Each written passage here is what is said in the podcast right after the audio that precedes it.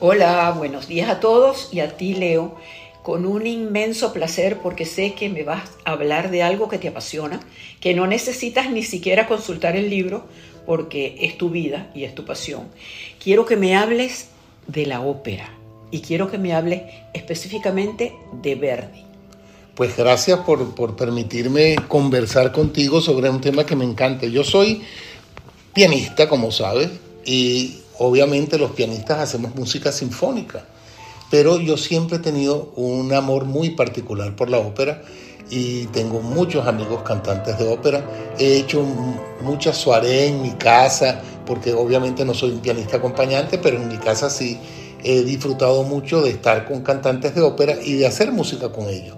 Y si me pides que te hable de Giuseppe Verdi, Verdi fue un compositor italiano de eh, entre la mitad del siglo XIX y comienzos del siglo XX. Y obviamente eh, pues, quizás con Puccini, con Giacomo Puccini, el compositor más importante, los compositores más importantes de la ópera italiana, sin desmeritar los demás. Uno pertenece a la época, a lo que llaman post bel canto, la época verdiana, y Puccini pertenece a esa corriente que se llamaba verismo. Bueno, ¿Por qué se llamaba verismo, Leo? Porque eh, eh, eh, el compositor verista imita mucho la realidad. Se separa un poquito de este texto específico y un, un, modelo musical muy claro para irse hacia como una imitación de la realidad. En ese es el caso de óperas como La Bohème, como Madame Butterfly, como Turandot, que son óperas tosca misma, que tosca... ¿O la Traviata? No, la Traviata es Verdi, eso no es verista. Ah, no es verista. No, Verdi no es verista. Verista es Puccini en adelante. Por eso te dice la diferencia.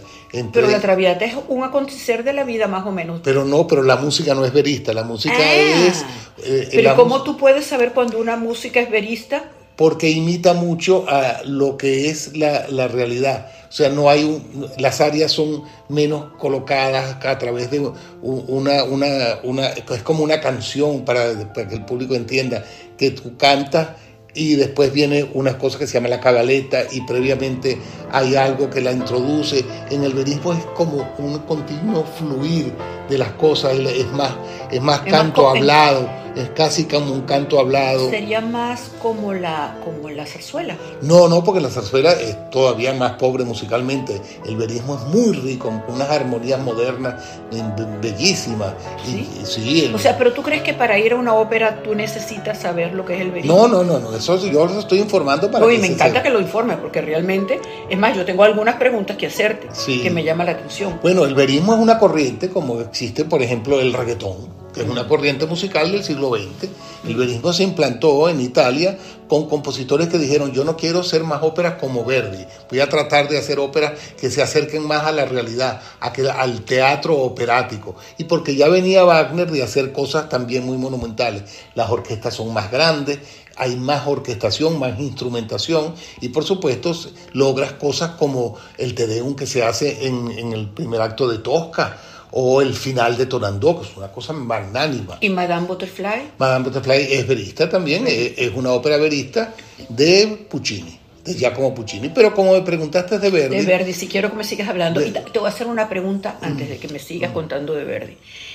Se habla mucho de la ópera italiana. Yo sé que también está la ópera alemana. Y la francesa. Y la francesa. Pero ¿tú crees que siempre ha tenido mucho más peso? Sí, claro. La italiana. Sí, sí, sí. Es que eh, durante, eh, hay una época de la ópera italiana que es la, el final del siglo XVIII, que en Italia ya la ópera era importante, pero en Alemania empezaba la ópera con Mozart a hacer óperas muy importantes, inclusive era tan importante el italiano que Mozart escribe óperas siendo alemán en italiano. Las bodas de Fígaro son en italiano. igualmente Così fan tutte, que ese nombre así lo hacen ellas o lo hacen todas ellas. Eh, eh, es una ópera que está escrita en italiano y el, y el libreto era de un italiano que se llamaba Lorenzo da Ponte. Y era Mozart, que era un señor que vivía, pero él hizo un viaje a Italia y se quedó tan encantado con, con los compositores italianos que decidió escribir ópera en italiano, entre ellos nada menos que el Don Giovanni. Entonces, volviendo a la ópera, eh, en esa época está lo que antecede a un periodo muy importante que se llama el bel canto. El bel canto es como, como, como decir, la esencia de la ópera italiana. Ahí están dos compositores muy conocidos que son Vincenzo Bellini y Gaetano Donizetti. Ellos hacen óperas como Lucia de la Memur o Norma. Norma es una ópera que la Cala la hizo de Norma. Ese es de Donizetti. No, Norma es de Bellini, pero Lucia es de Donizetti. Es, simplemente conocer, tampoco es que yo voy a... No, no, no, me encanta, es que de verdad es apasionante porque te das cuenta de, cómo la gente se apasiona por la ópera. Claro, y, lo, y, lo, y como con la música, como el béisbol, con el fútbol, con todo. A quien le gusta algo, uno lo convierte en su pasión porque es una razón de vida. Eh, ¿Qué es lo que pasa? Del bel canto surge la figura de Verdi. Y Verdi hace una cosa que no está en el bel canto, que es que hace que el cantante tenga más sentido dramático y hace que se acerque más a la realidad de la vida, que es lo que termina siendo el verismo. Pero las primeras, las primeras óperas de Verdi son muy belcantistas, como dicen los italianos.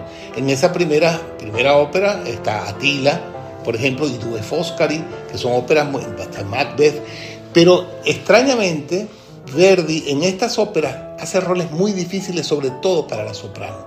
El rol de Lady Macbeth en Macbeth es enormemente difícil, porque tiene una extensión de la voz grandes, graves y agudos muy grandes y con mucha coloratura, que es lo que llama esa agilidad para hacer notas con la voz. y el periodo más fructífero, más interesante de Verdi viene después de este primer periodo, que el periodo de sus tres grandes óperas famosas, La Traviata, Il Trovatore y Rigoletto. ¿Qué pasa con estas tres óperas? Las tres óperas son para tipos de cantantes totalmente distintos. En Rigoletto el personaje fundamental es un barítono y se basa en una novela de Víctor Hugo que se llama Le Roi s'amuse, el rey se divierte. Y, este, este, este, esta novela él la adapta a la saca del personaje de Víctor Hugo y lo coloca en Mantova, en Mantua, Italia. Y lo coloca al duque de Mantua como el, el protagonista. Y es un tenor muy ligero, con un barítono muy dramático y con una soprana muy ligera, de manera que los tríos y dúos que se conforman en la ópera se hacen absolutamente exquisitos. Es una de las óperas más exquisitas y más dramáticas que hay. El famoso cuarteto de Rigoletto, la famosa Donna Mobile, eh, es de esta ópera. Otra ópera de este mm, segundo periodo es La Traviata. La Traviata está basada en La Dama de las Camelias, es una novela que todo el mundo sabe, el personaje del el personaje fundamental de Margarita Gautier, él le cambia el nombre y le pone el nombre de Violeta Valeri. Eh, y eh, los personajes, el mismo conde de Germont y el hijo del conde de Germont, está Gastón, están una serie de personajes. ¿Y en qué consiste? En un, un muchacho bien, hijo de un noble, que frecuenta estos lugares donde estaba la vida alegre parisina y se enamora de una de estas mujeres que estaba enferma. ya estaba enferma. Cuando él, la, cuando él la conoce ya estaba enferma. Es una ópera que tiene cuatro actos. Es una ópera sumamente complicada y compleja y de un dramatismo diferente al de Rigoletto donde hay un asesinato. Aquí no, aquí hay una muerte y hay un engaño. Y como toda tragedia, el engaño es fundamental para que ocurra la tragedia, eh, él, coloca al personaje de Violeta Valeri como una mujer frívola, pero necesita de unas condiciones vocales extraordinarias. Quien canta la traviata puede cantar muchas cosas. El tenor es un tenor también ligero y el barítono casi no tiene presencia. Es fundamentalmente una ópera entre la soprano, que es una soprano casi dramática y coloratura, con un barítono. Y la otra trilogía, la, otra mm, eh, ópera de este periodo es el famoso Trovador Il Trovatore, basado en una leyenda española, que es, aquí hay otra, otra temática, otra cosa, el, tenor es un tenor que llaman los, los italianos spinto. El tenor spinto es aquel tenor que no llega a ser un tenor dramático, pero tampoco es un tenor ligero, que está en ese proceso de transición y es capaz de cantar con una gran voz potente eh, y tiene un área central que se llama Dicuela Pira, aquella eh, hoguera donde él eh, tiene obligatoriamente un do de pecho extraordinario. ¿Cómo vamos de tiempo? Porque yo Mira, de tiempo estamos ya casi que llegando, pero estoy tan fascinada con tu conversación que antes de que termine te quiero hacer una pregunta.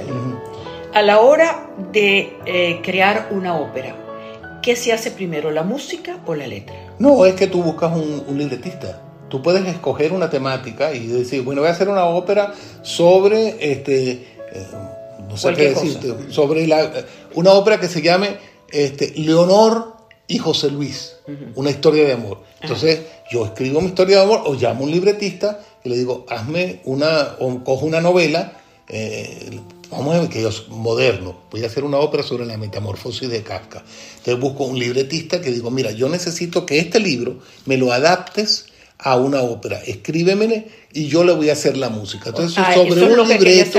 O sea, que cuando tú hablamos de Verdi, Verdi hacía la música, pero no, el texto. No, el texto lo mandaba a hacer a un libretista. Mm. y ese libretista siempre es un ser anónimo. No, no, está ahí, obligatoriamente el, número, el nombre está ahí. Todas estas óperas tienen su libretista. Todas tienen su libreto, todas las óperas. Ya te ya hablaremos más sobre el resto de óperas tan importantes como esta que te he hablado. Que esto es apasionante, yo te digo, ya yo estoy imbuida en todo esto, fascinada con tu conversación y que me encantaría sobre todo saber el proceso creativo en el cual se desarrolla una ópera. Bueno, eh, eh, el compositor de ópera es una persona dedicada fundamentalmente a componer ópera.